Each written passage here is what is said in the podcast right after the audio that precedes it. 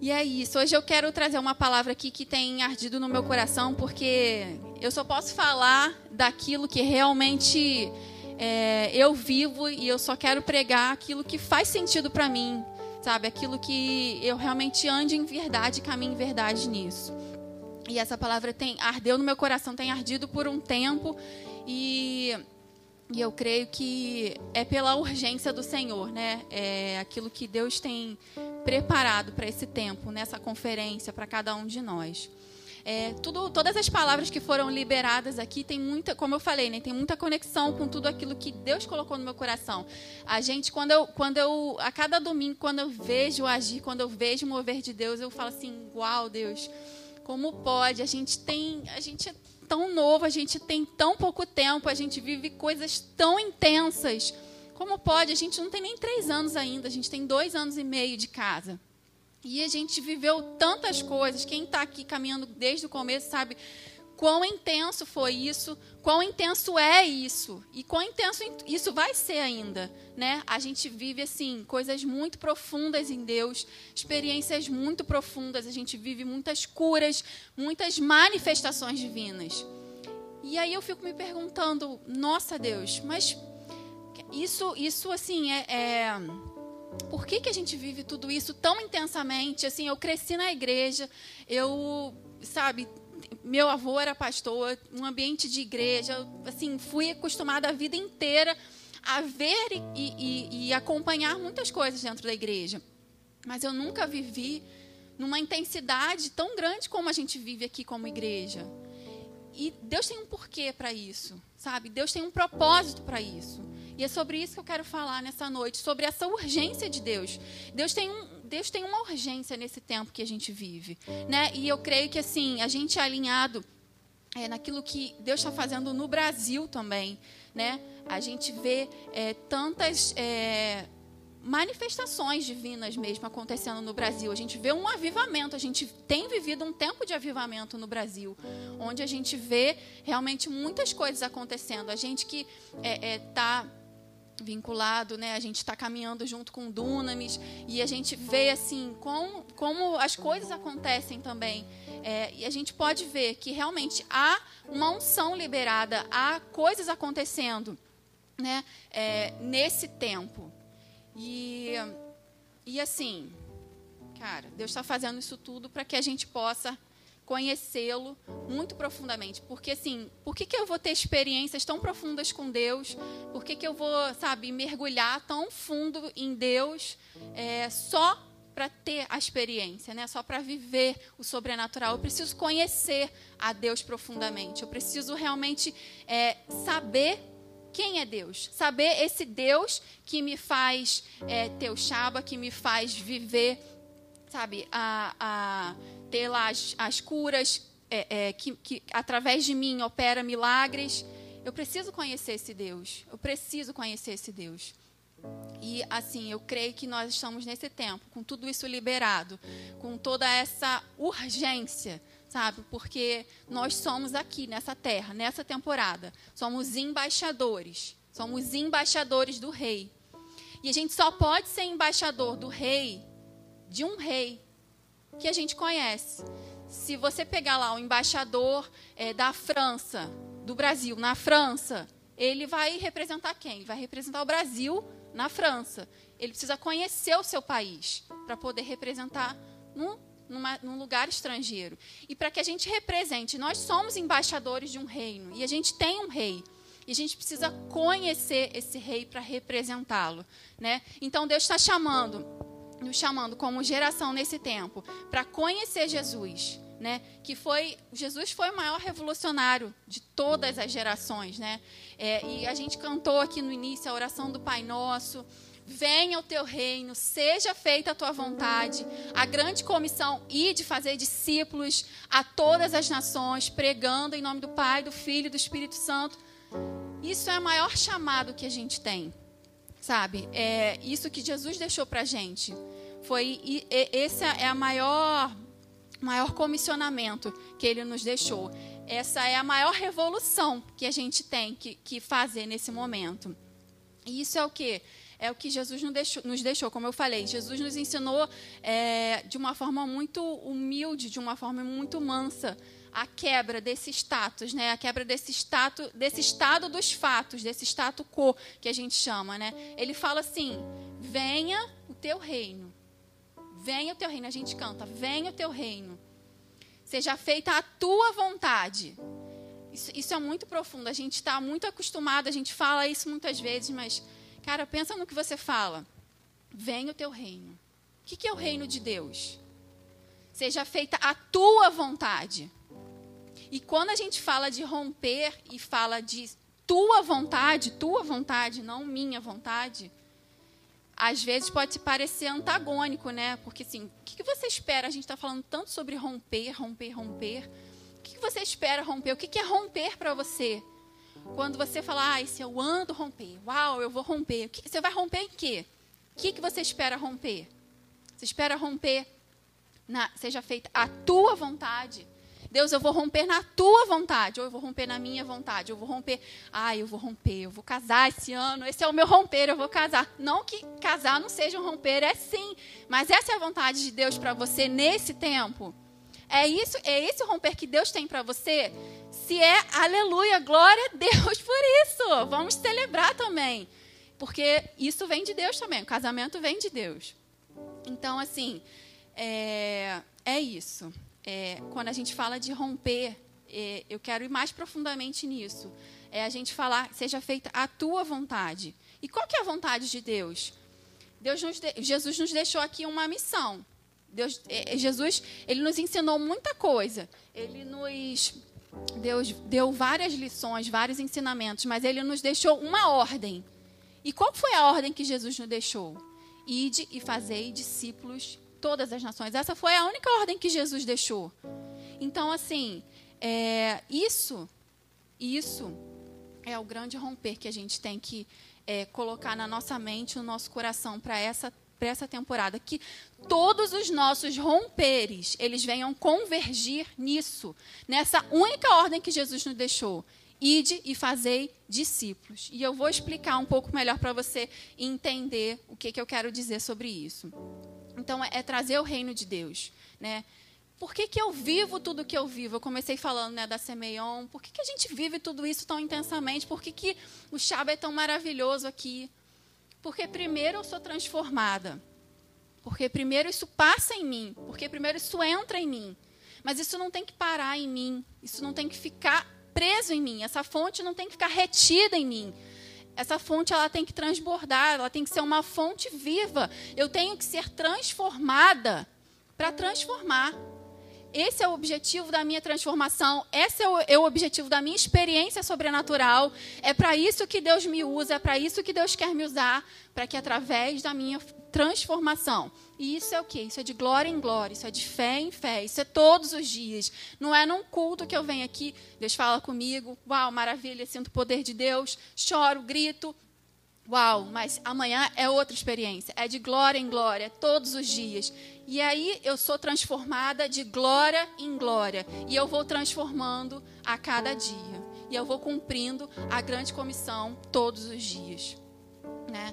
Então Jesus ele quer implementar o reino na terra. O reino que ele já começou, ele já inaugurou o reino dele aqui. Ele já inaugurou o reino. E a gente está vivendo o tempo entre esse reino que Jesus já inaugurou e o reino que está por vir, o reino milenar. E nesse ínterim, né, a gente está conhecendo cada vez mais, a gente está tendo intimidade com ele. Né? E aí você pode perguntar, ah, mas eu estou lá na minha faculdade, no meu trabalho, e aí qual que é o meu papel? Né? Além de ir à igreja, além de ter minha experiência sobrenatural, é isso que eu falei. É ser transformado para estar lá no lugar onde você está, no seu trabalho, na sua faculdade, é, na sua academia, no seu, na sua família, transformando. A transformação que você recebe, você é um agente de Deus para levar a transformação nesses lugares. Não tem que parar aqui, não tem que parar na igreja, não tem que parar na Semeion. E eu entendo que é por isso que Deus faz tudo de uma forma tão intensa. É porque não é para ficar aqui, não é para a gente viver só aqui dentro das quatro paredes, tudo isso. Isso tem que nos encher, isso tem que nos transformar E a gente tem que sair daqui para levar essa transformação para onde a gente está. Para onde a gente está. Então eu creio profundamente que o seu romper está diretamente relacionado com o seu nível de conhecimento com o rei, com o seu nível de intimidade, com o seu nível de relacionamento com Deus. Então, hoje eu vou falar um pouquinho sobre alguns alinhamentos que a gente precisa fazer para que esses romperes aconteçam, né? Para que não só, além de eu ter intimidade com Deus, eu preciso também de alguns alinhamentos na nossa vida. E eu vou falar um pouquinho sobre esses alinhamentos, né? Então, o primeiro deles é o seguinte: é, toda guerra a gente vence é no espírito, né? Se está pesado para você, se o fardo está pesado, você não tem que lutar na força do seu braço. É no espírito que a gente vence, né? Então, assim, é... e aí eu vou falar um pouco mais sobre isso, né? É... As coisas são sempre espirituais, né? Uma, a gente viveu é, essa semana a gente completou um ano do que a gente viveu é, no, no, ano passado, que foi o, o, evento do Descend, né? Algumas pessoas estiveram lá e foi um mover tão maravilhoso. A gente, eu não, eu não pude ir, né? Estava com um mau barrigão, mas assim é, foram três estádios lotados, né? E a média, a idade média das pessoas que estavam lá naqueles três estádios eram 24 anos. Ou seja, jovens. Por que, que Deus está fazendo isso com, esse, com essa geração? Porque jovens, nós somos fortes. Eu também sou jovem. Nós somos fortes. Deus tem levantado os jovens para essa geração, para a gente estar tá inserido nas esferas, levando essa transformação que a gente vive nesses lugares, nesses estádios, nessas igrejas, né? Mas aí eu te pergunto: uau, a gente viveu curas, a gente viu transformações, a gente viu cegos vendo, surdos ouvindo, pernas crescendo, coxos andando. E depois de um ano, o que, que a gente vê como Brasil, é, a gente, assim, a diferença depois de tudo isso, né?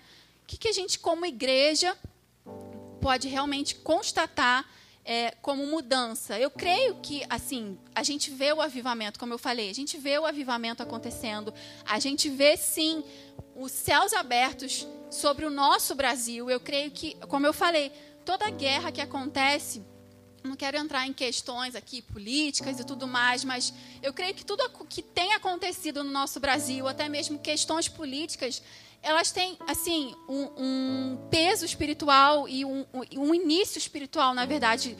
É, é, ela começa no mundo espiritual.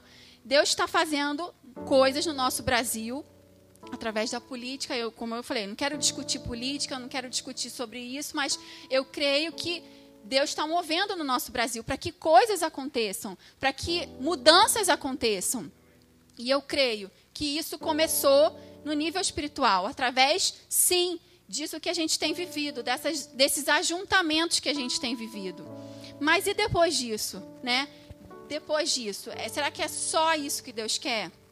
Será que agora falando individualmente, né? Não mais corporativamente como país, como é, igreja, mas individualmente. Será que Deus só quer que a gente vá lá, viva essa experiência, chore, tenha lá o trimelique, veja a cura, veja a manifestação?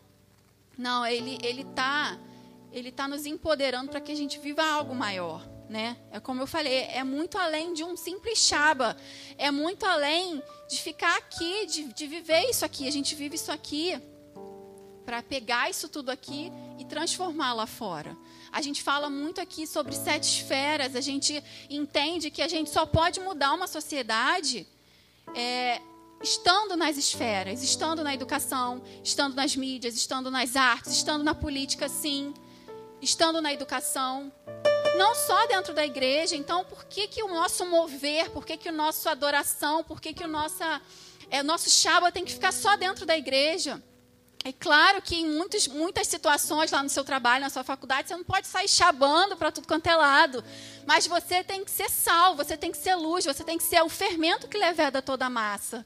Sabe? É um pouquinho do que está lá, do que você está lá levando, sabe? Sendo um agente de transformação naquele lugar que você vai implantar o reino de Deus na, nas esferas. E aí sim, E aí sim, tudo isso que a gente vive como igreja, tudo isso que a gente vive como Brasil, nesse tempo de avivamento, isso vai trazer transformação. Isso vai realmente manifestar, trazer a manifestação do reino de Deus para esse tempo. E é por isso que a gente começou orando, né? Para que você possa realmente enxergar isso no seu espírito. Que essa palavra, ela possa entrar na sua mente, no seu coração, e que o Espírito Santo, ele possa te convencer, não sou eu que vou te convencer desses alinhamentos que precisam ser feitos, mas é o Espírito Santo que vai te convencer sobre isso. Então, eu vou falar sobre dois pontos principais, não, três pontos principais, é, de como a gente pode influenciar e trazer transformação, né? Através dessa transformação que a gente vive, como que a gente vai levar isso para as esferas, levar o reino de Deus.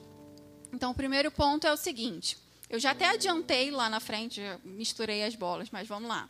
O primeiro ponto é o seguinte: alinhamentos. Quem tem carro aqui sabe que quando a gente troca o pneu, a gente precisa fazer o quê? O alinhamento dos pneus. Se não fizer o alinhamento dos pneus, o que, que acontece? O carro fica o quê? O carro fica desalinhado. Ele vai, ele tende ou para a direita ou para a esquerda. Então, para que a gente caminhe em direção, na direção reta, a gente precisa de alguns alinhamentos, né? Para que a gente possa caminhar na direção reta, na direção que Deus quer, a gente precisa de fato fazer alguns alinhamentos na nossa vida, né? Na nossa mente, no nosso coração, na nossa alma, no nosso corpo também. Então, eu vou falar mais um pouquinho sobre isso. Então, é, como eu falei antes, que eu disse que eu adiantei, a gente precisa vencer no espírito.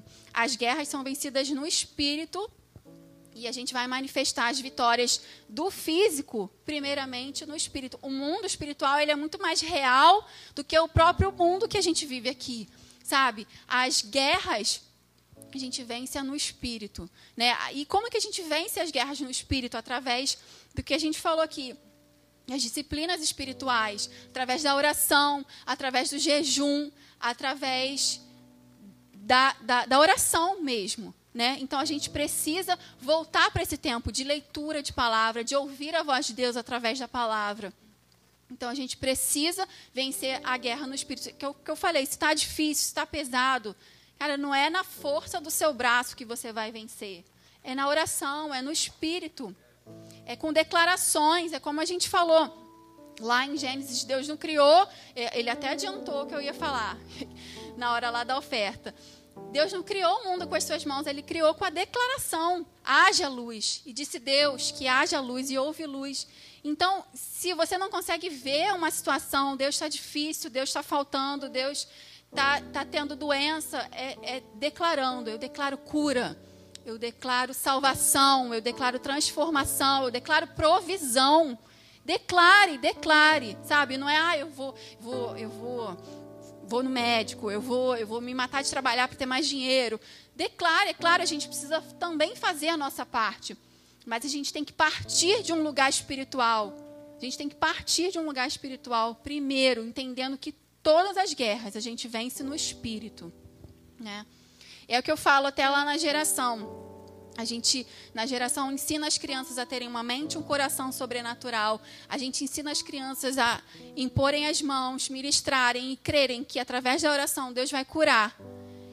Mas eu só posso ensinar isso para as crianças se eu vivo isso. Se eu tenho uma situação adversa lá na minha, na minha vida e eu creio que através da oração Deus vai curar. E eu creio que através da oração Deus vai reverter aquela situação. Porque para criança, se, se, eu falar Deus cura, a criança crê que Deus cura. Né? Se eu falar Deus vai multiplicar, como a gente já viu muitas multiplicações de até de lanche das crianças, a criança crê que Deus vai multiplicar. Porque para ela, ela entende aquilo que eu falo, ela entende como real. Mas eu só posso falar daquilo que eu vivo, eu só posso falar da, realmente daquilo que está é, tá dentro de mim. E nós só podemos vencer a guerra no espírito, né? Então, eu não sei você, mas como eu falei, eu, eu já vi muitas coisas acontecendo dentro da igreja. E eu já vi, assim, muitas batalhas espirituais mesmo acontecendo dentro da igreja. Você fala assim, nossa, eu tenho até medo dessas coisas, das, das manifestações, é, dessas guerras mesmo espirituais. E, e, mas eu creio que, assim, a gente vive um tempo de bonança espiritual mesmo, porque a gente já passou por um tempo onde a gente via assim manifestações mesmo assim demoníacas mesmo, assim é, coisas pesadas acontecendo mesmo, obra. Eu não sei você, mas assim eu, eu hoje eu não vejo mais como eu vi antigamente. Eu morava lá no Barreto e tinha uma encruzilhada que toda semana eu via um trabalho lá. E aí eu comecei a notar que de um tempo para cá eu não, não passei a não ver mais né? Depois que eu me mudei, aí mesmo que eu não vi. Mas, assim, de um tempo para cá, eu, eu começava a notar, ué, mas esse, esse, esse trabalho que tinha aqui não tem mais. É porque eu creio, sabe, que essa, essa guerra espiritual que, que aconteceu durante muitos anos, essa guerra foi vencida sabe, contra as potestades desse mundo, contra, sabe, essas, esses dominadores das cidades. Foi vencida essa guerra. A gente vive esse tempo de bonança, sim, sabe? E isso foi muito do que os nossos pais espirituais, sabe, é, lutaram essas guerras até aqui, sabe, para que a gente tivesse esse tempo de bonança. Mas eu não quero que, sabe, eu não quero ser como como, sabe, que a gente não seja como uma geração de Salomão, cujo pai foi para a guerra, lutou com sangue, sabe? E ele ficou lá num palácio cheio de conforto e prosperidade, sabe? A ponto de não ter nem mais uma guerra para lutar sabe? A ponto até de se distrair com as tentações, com as concubinas.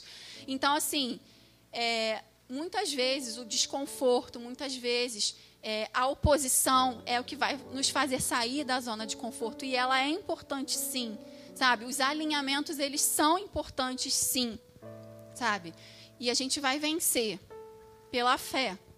Lá em Hebreus 11, 3 fala assim: pela fé, as coisas, é, pela fé eu venço, né? Foi pela fé que Abraão foi pela fé que ele conquistou. As coisas não vão fazer sentido racionalmente, socialmente, naturalmente, cientificamente. Elas vão fazer sentido, muitas vezes, é pela fé, somente e somente pela fé. Né? E a gente precisa voltar para esse lugar onde é, talvez as pessoas ao seu redor não entendam mais, né? Porque você só age pela fé e muitas vezes as pessoas não entendem quando a gente age por fé. Porque pela fé não é por vista, é por fé, né? Então a gente precisa muitas vezes voltar para esse lugar onde as pessoas realmente não nos entendam, falar, cara, você é louco, tá fazendo isso. Mas é pela fé. É pela fé que entendemos que o universo foi criado, pela palavra de Deus, que modo que aquilo que se vê não foi feito, né? Não foi feito do que é visível, foi pela fé o mundo físico deve reconhecer a superioridade do mundo espiritual. O mundo, o mundo físico ele é inferior ao mundo espiritual. Por isso temos que ter uma vida de oração. É, então, para a gente adiantar esse ponto aqui, ó, 1 Coríntios 2,14 fala: o homem, ora, o homem natural não compreende as coisas do espírito, porque parecem loucura, foi o que eu falei. E não pode entendê-las, porque se discernem espiritualmente. As coisas espirituais, elas só se discernem no espírito. As guerras espirituais, você só vai vencer no espírito. Não tem como você às vezes, é, às vezes assim, a nossa família não entende.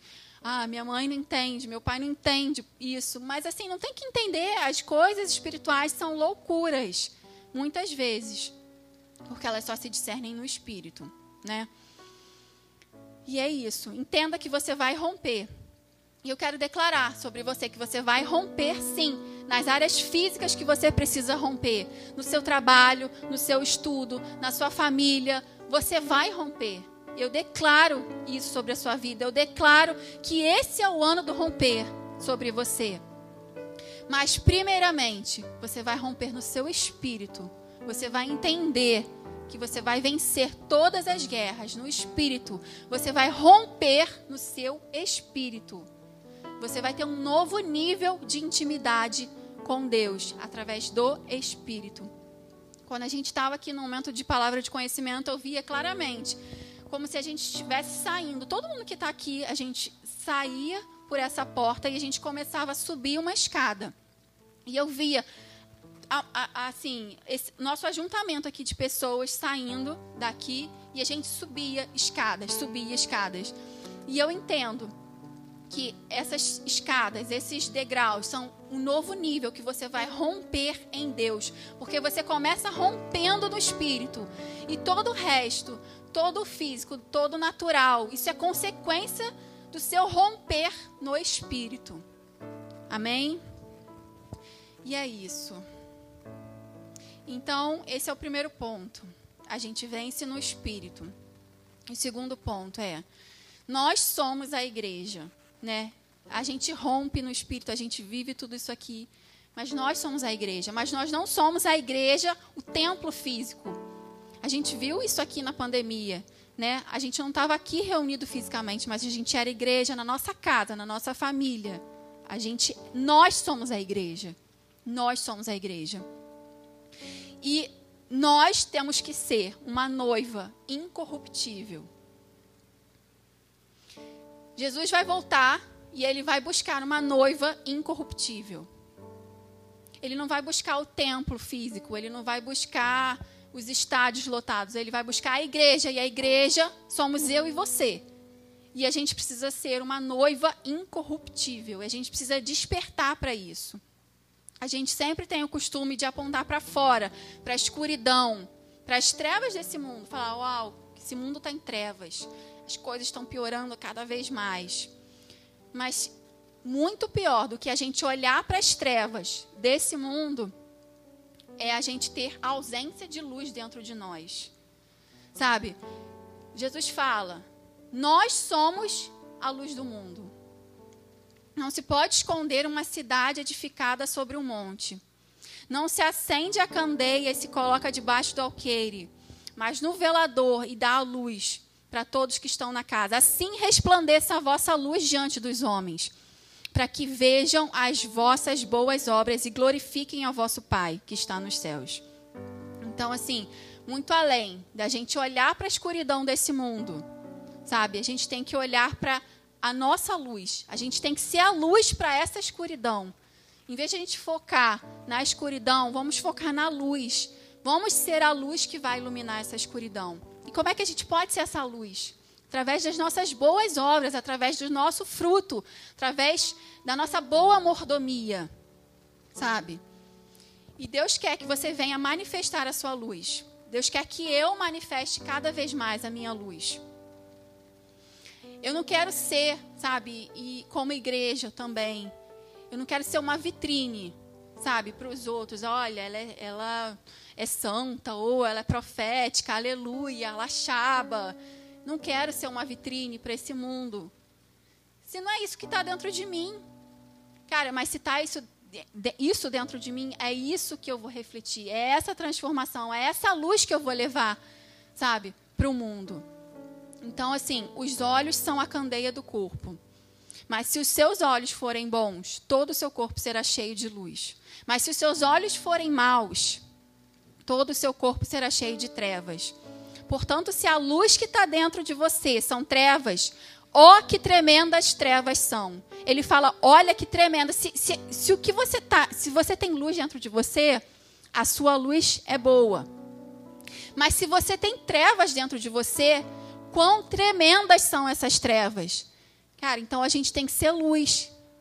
A gente tem que ser luz, isso é um fato. Mas se você não é luz, você pode de jeito nenhum ser trevas. Sabe? Porque a palavra fala, se você é trevas, essas trevas são tremendas. Ó profundas, em outras versões fala, ó profundas as trevas que são dentro de você. Então é o que eu falei, de que, que adianta eu ter uma capa de religiosa, uma capa de espiritual, mas se eu tenho trevas dentro de mim, sabe? Como é que eu vou levar a luz não, não é. E é para esse tempo que Deus está nos chamando. É essa igreja que Deus está nos chamando para ser. Onde a gente seja luz de fato. Onde a gente resplandeça a luz. A gente não seja uma vitrine, sabe? De, de Boys ou de Shaba Girls. Que vem aqui, Shaba, maravilha. Mas é trevas lá fora. É, Jesus. É para isso que Deus está nos chamando. Para ser uma igreja onde não há propaganda enganosa que a gente viva aquilo que a gente prega. que a gente viva as experiências sobrenaturais que a gente vive aqui. Sabe, não é só aqui dentro, é dentro da tua casa. É lá com a tua mãe que reclama, é lá com a tua avó que muitas vezes murmura. Sabe, é lá com o teu irmão que briga com você o tempo todo, que pega as suas coisas sem pedir. Sabe? É lá que a gente tem que ser luz. É lá que a gente tem que ser luz. E lá é o lugar mais difícil para ser luz. Mas é para isso que Deus está nos chamando. A gente não tem que querer provar a nossa relevância a ponto de apagar aquilo que é maior em nós, que é o que a gente carrega. Eu não tenho que ser relevante no sentido, olha, eu sou evangélico. Eu sou evangélico, então eu não posso me misturar com você. Ou pelo contrário, ah, eu sou evangélico, mas olha só, eu me visto como você, tá? Eu, eu sou evangélico, mas eu estou aqui é, junto com você, estou aqui na mesma rodinha. Cara, maravilha. Seja luz, seja sal, seja o fermento que leveda a massa. Sim, seja aquela pessoa trend. Use vans também. Eu, uso, eu tenho vans também, eu uso vans. Sabe? Porque é a moda, é esse tempo. E a gente precisa estar inserido nisso também.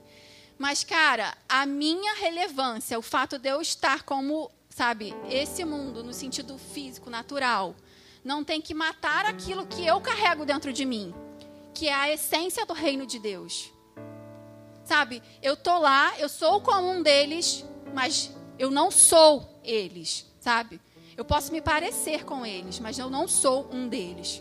Sabe, Jesus, é, ele era um cara assim que no tempo dele ele andava como as pessoas do tempo dele, sabe? Ele usava roupas caras, sabe? Ele usava capas que eram de tecido nobre, tanto que quando Jesus foi ser crucificado, as pessoas que queriam prendê-lo não sabiam quem era Jesus, porque ele era igual aos fariseus. Ele era, ele era fisicamente, né? Ele era igual às pessoas daquela época.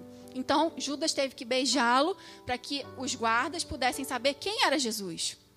Mas Jesus não era como os fariseus. Jesus combatia o farisaísmo. Então, a gente precisa estar no mundo, sim, mas não ser do mundo, né? A gente precisa ser relevante. A gente precisa despertar. A nossa relevância não tem que matar a eficácia daquilo que a gente carrega.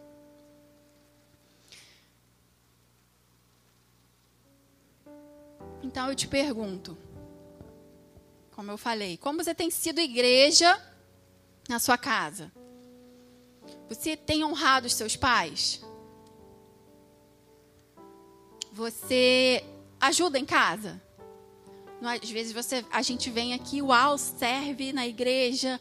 Cara, eu tô aqui, eu varro até o chão da igreja, mas em casa eu não lavo um copo. Sabe? Em casa eu não arrumo a minha cama. Cara, como eu vou ser igreja dentro da minha casa? Assim. Se eu vivo isso aqui, se eu faço isso aqui, eu tenho que fazer isso em todos os lugares.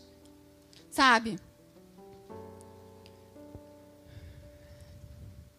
Às vezes eu discipulo eu estou aqui, eu tenho reuniões de discipulado, mas eu não tenho tempo de qualidade com a minha própria família. Eu não consigo ter um tempo para conversar com a minha mãe, eu não consigo ter um tempo para conversar com meus irmãos, eu não consigo ter um tempo para conversar com meu marido, com a minha esposa. Eu não tenho tempo de qualidade com os meus filhos. Não. De que, que adianta ganhar o mundo e perder a minha própria família? Não, Jesus não quer isso. A começar dentro da nossa casa a nossa casa, a nossa primeira igreja. E é lá que a gente tem que ser igreja também. E aí eu te pergunto, como você tem sido igreja? Esses são os alinhamentos que Deus está trazendo para a gente essa noite. Como você tem sido igreja com seu tempo? Você tem passado horas nas redes sociais, né? Mas talvez você não passe horas lendo a Bíblia. Você passa horas fazendo mil coisas mas não se dedica às disciplinas espirituais. Ou não se dedica às coisas que você precisa se dedicar, não, não estuda. Como você tem sido igreja com seu tempo? Tempo é questão de prioridade. Ah, não tenho tempo. Nunca tenho tempo. Tempo é prioridade. O que é prioridade para você? A rede social é prioridade para você? Então, você vai gastar tempo com ela. O que é prioridade para você? Se Deus é prioridade para você, você vai gastar tempo com Ele. Como você tem sido igreja? E aí eu estou falando isso por quê? Porque Deus nos fez seres trinos, né? É, é, corpo, alma e espírito. Deus é, Deus é um Deus triuno. E ele nos fez como seres que têm uma divisão de corpo, alma e espírito. Então, isso tem a ver o quê? Nossa alma são os nossos pensamentos, nossos sentimentos, nossas emoções, né? O nosso corpo. Como você tem sido igreja com o seu corpo? Né? Você tem cuidado da sua saúde? Você tem é, se alimentado bem? Você tem dormido bem? Ou você fica até altas horas da madrugada acordado e passa metade do dia que você deveria passar acordado dormindo? Sabe? Isso também é questão de saúde. Não é à toa que Deus fez o dia e a noite. Para que a gente tenha sabedoria para utilizar o dia e a noite. Como você tem sido igreja com seu corpo? Você tem se alimentado bem? Você tem se alimentado bem? Ou você só come porcaria? Eu vou até dar um spoiler aqui, para quem não sabe. Eu acabei de terminar meu doutorado e o, o foco do meu trabalho foi sobre obesidade.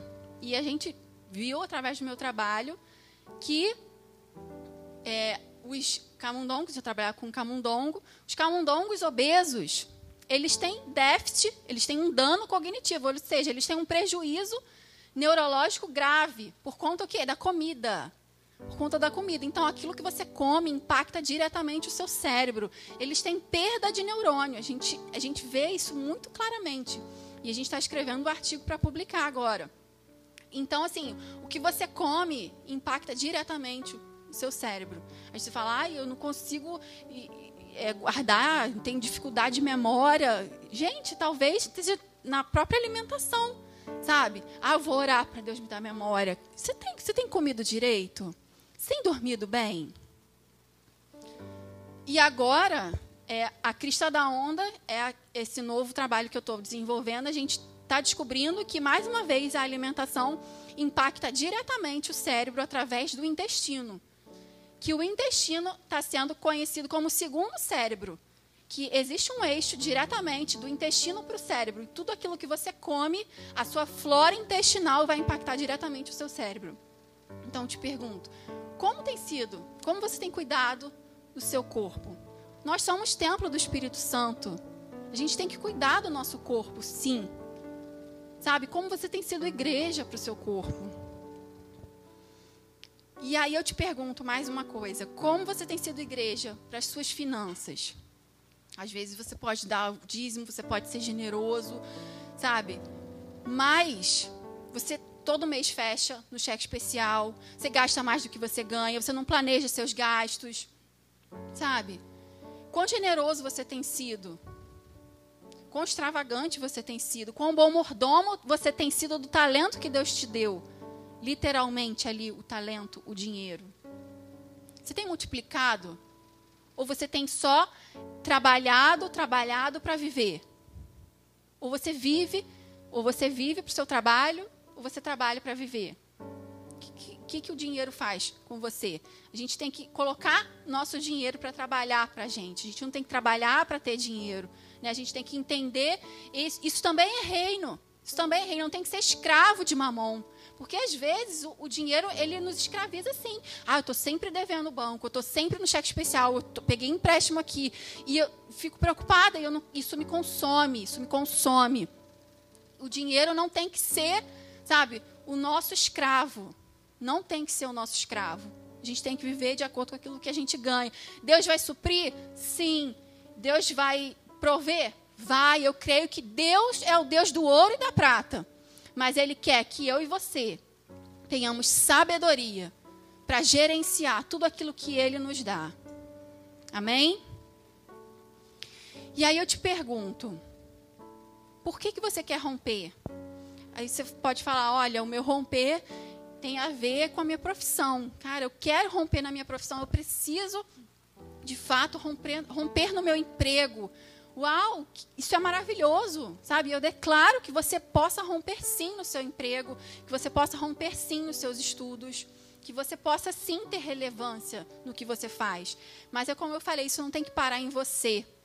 Você não é salvo somente para ser salvo. Você não tem os seus pecados perdoados, sabe? Só para você se sentir perdoado. Deus quer te levar além. Sabe? Lá em Gênesis 1, 27 fala: E Deus criou o homem à sua imagem e semelhança. A imagem de Deus o criou. Homem e mulher os criou e Deus os abençoou. E Deus os abençoou. Você já tem a bênção. Se a gente parar para pensar, a gente já tem um romper. A gente já rompeu. A palavra de Deus nos garante isso. E Deus os abençoou. Você já tem a bênção. E disse: frutificai, multiplicai, enchei a terra, sujeitai-a, dominai os animais, tudo que há, tudo que se move sobre a terra. Deus já nos deu tudo que a gente precisa. E a gente vai, a gente vai romper primeiro o quê? É no nível espiritual. E no nível espiritual, a gente vai de glória em glória, de fé em fé recebendo e se apoderando daquilo que Deus já nos prometeu. Mas para que que a gente quer romper? Como eu falei, para que que a gente vai romper? Para que isso fique na gente? Não. Para que a gente domine, para que a gente governe, para que a gente encha o mundo. E aí, encher o mundo, você pode falar, ué, filhos, então eu preciso ter filhos? Filhos, sim. Filhos naturais e filhos espirituais. E aí que está a grande comissão. É isso aí, ir de fazer discípulos. Faça filhos espirituais. Faça filhos espirituais. Sabe, Deus ele nos entrega um mundo impecável. O que é um mundo impecável? É um mundo sem pecado. É impecável. Mas ao mesmo tempo ele nos entrega um mundo incompleto. Seria muito mais fácil descer um anjo dos céus, sabe, sair evangelizando todo mundo, não teria dúvida, sabe? Mas Deus nos deixou essa comissão. Deus nos deixou esse comissionamento, sabe? Para que a gente complete a boa obra que ele começou. Para que a gente complete a criação que ele inaugurou, sabe? Deus tem chamado, Deus tem me chamado, Deus tem te chamado para sermos bons mordomos daquilo que ele já nos entregou. O que, que ele já te entregou? Eu tenho certeza que você já rompeu em muitas áreas da sua vida na sua família, na sua casa, nos seus estudos. Até aqui o Senhor te ajudou, eu tenho certeza. Sabe? Mas para onde você vai? O que, que você já tem feito com aquilo que Deus já te deu? A sua família, como você já tem rompido, como você tem sido igreja dentro da sua casa, na sua família. Isso Deus já te deu. Você tem uma casa, você tem uma família, você tem uma mãe, você tem um marido. Você já rompeu aí.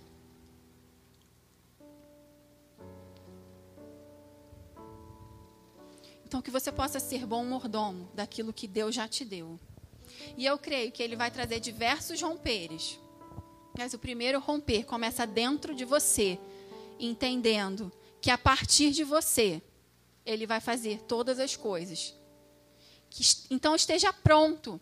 Esteja pronto para carregar tudo aquilo que Ele vai depositar em você. Porque muitas vezes você não rompeu naquilo que você espera romper porque você ainda não está pronto para carregar aquilo que Deus tem preparado para você. Ele está forjando o seu coração, Ele está forjando a sua mente. Ele está te preparando, sabe, para aquilo que Ele vai depositar em você. Então se alinhe, esteja pronto, sabe? Não, não, não ultrapasse, sabe, os processos. Não queira adiantar os processos, sabe? Porque Deus, Ele está forjando o seu caráter para que realmente você esteja pronto para os romperes que você vai viver. Eu já estou indo para o final, daqui a pouquinho vocês podem vir, tá? Então, eu declaro sim que a gente seja uma igreja relevante, que não uma igreja grande, mas uma igreja de grandes pessoas, para que não parem nós, sabe? A gente vai sim ser uma igreja forte, para que a gente capacite pessoas para estarem lá fora, nas esferas, mudando as realidades, sabe? Para com uma mente sobrenatural, levando o reino de Deus, levando a justiça, sabe, através das leis, levando cura através das medicinas, sabe? Levando artes, levando o, o reino de Deus através das artes, sabe? Levando é, o, o reino de Deus através de um sistema educacional cujos valores do reino estejam inseridos. Sabe? É para isso que a gente é igreja.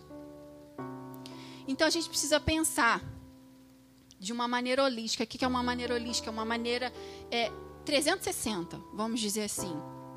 Então, para finalizar, eu quero te dizer, seja intencional. Seja intencional naquilo que você faz. Seja intencional dentro da sua casa, seja intencional no seu trabalho, seja intencional nesse lugar que Deus colocou. Sabe? Seja intencional nas suas redes sociais. Eu não sou muito a favor, assim, a favor não, eu não curto, assim, eu. Eu posto uma coisa na, a cada, sei lá, três meses ou a cada seis meses. Eu posto muito pouco. Porque eu não estou acostumada com isso, mas assim, eu acho super válido as redes sociais. E eu acho que é um canal muito importante para a gente ser influente e para a gente ser intencional em levar o reino de Deus. Sabe? Então, muito além da gente postar o nosso dia a dia nas redes sociais, da gente postar aquilo que a gente está comendo, legal, eu acho legal também, sabe? Eu acho interessante. Mas, cara, seja intencional também. Leve o reino de Deus através da sua rede social. Faça um post intencional, sabe? Se quer postar algo, seja intencional em realmente levar o reino de Deus através das suas redes sociais. Sabe? Se você gosta disso. É... Então, como eu falei, a gente precisa pensar de maneira holística. O mundo, sim, tá em tre... está em trevas, existem trevas, mas que a gente seja a luz que vai iluminar as trevas.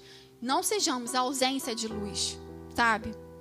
Então, é, a gente tem que pensar de maneira holística. Quando a gente é contra algo, por exemplo, né, falando até de rede social, de disso tudo que a gente vive na atualidade, por que, que eu sou contra algo? Por que, que eu sou contra o aborto?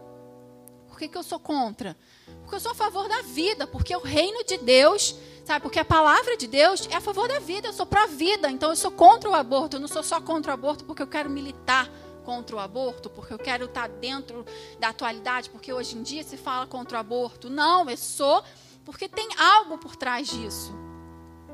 Tem um propósito nisso. E o propósito é o reino, sabe? Porque Deus fala que a gente Deus nos deu a vida, então a gente tem que ser a favor da vida, sabe?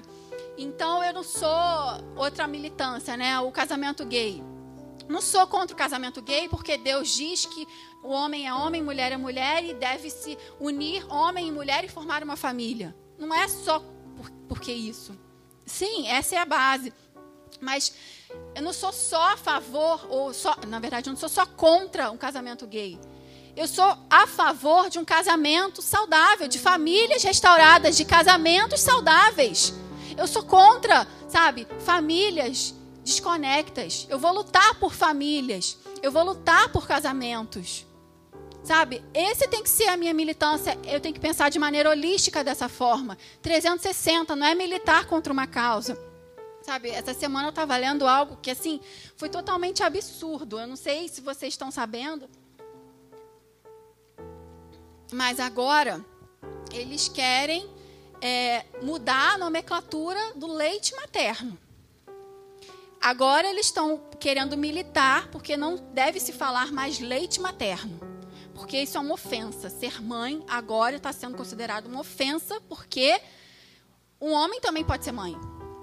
Um homem também tem que ter o direito de poder amamentar. Então não é leite materno, é leite humano. Eles querem mudar a nomenclatura para leite humano. Uma vez que o homem, se tomar os hormônios lá que precisa tomar, ele vai poder amamentar uma criança. Então a que ponto a gente chegou? Sabe? A que ponto a gente chegou? A gente tem que a gente tem que pensar de forma holística. Cara, se eu sou a favor da família, se eu sou a favor é, de crianças, se eu sou a favor. Sabe, eu tenho que, eu tenho que ter todo o contexto por trás disso. Eu não tenho que, sabe, ter uma bandeira e eu tenho que lutar só por essa bandeira. Sabe? É tudo que está por trás disso. Sabe? E aí, por mais. Hoje eu estava lendo uma coisa que me chocou profundamente que saiu inclusive um artigo científico numa revista conceituada europeia que agora não somente o aborto vai ser legalizado, mas que é, deve se inserir na sociedade uma forma de pensamento em que seja permitido que um recém-nascido é, não tenha mais o direito à vida se os pais assim o quiserem, ou se os médicos o quiserem. Os pais ou o médico têm direito de escolher que aquela vida não viva mais. Sabe? Isso é total absurdo. A gente, a gente, a gente tem que militar sim contra isso. Sabe? Mas não é porque eu tenho que levantar a minha bandeira. Sabe? Eu tenho que militar porque eu penso no, nos valores do reino. Quais são os valores do reino? É família. Quais são os valores do reino? É casamento, é vida. Então eu tenho que militar com, eu tenho que militar a favor disso. Sabe? A gente tem que ser conhecido pelo nosso posicionamento, sim. Mas muito além disso, a gente tem que ser conhecido pelos nossos frutos. Se eu quero militar a favor de famílias, como está minha família? Se eu quero militar a favor de casamento, como está meu casamento? Sabe? Se eu quero construir uma é, é, família saudável, casamento sustentável, isso tem que começar dentro da minha casa.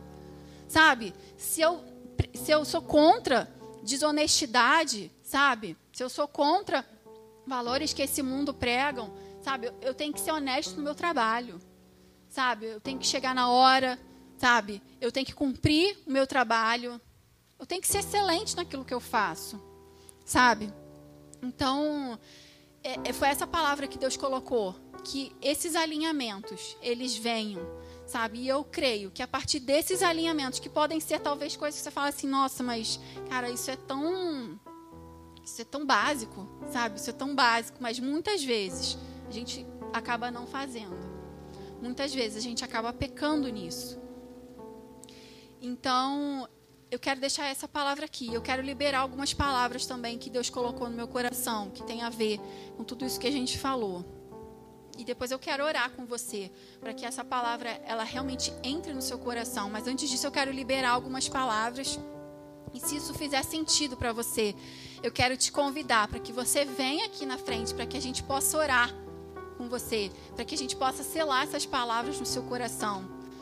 E Deus me mostrava algumas palavras. A primeira palavra que eu vi, eu via o termo justiça social.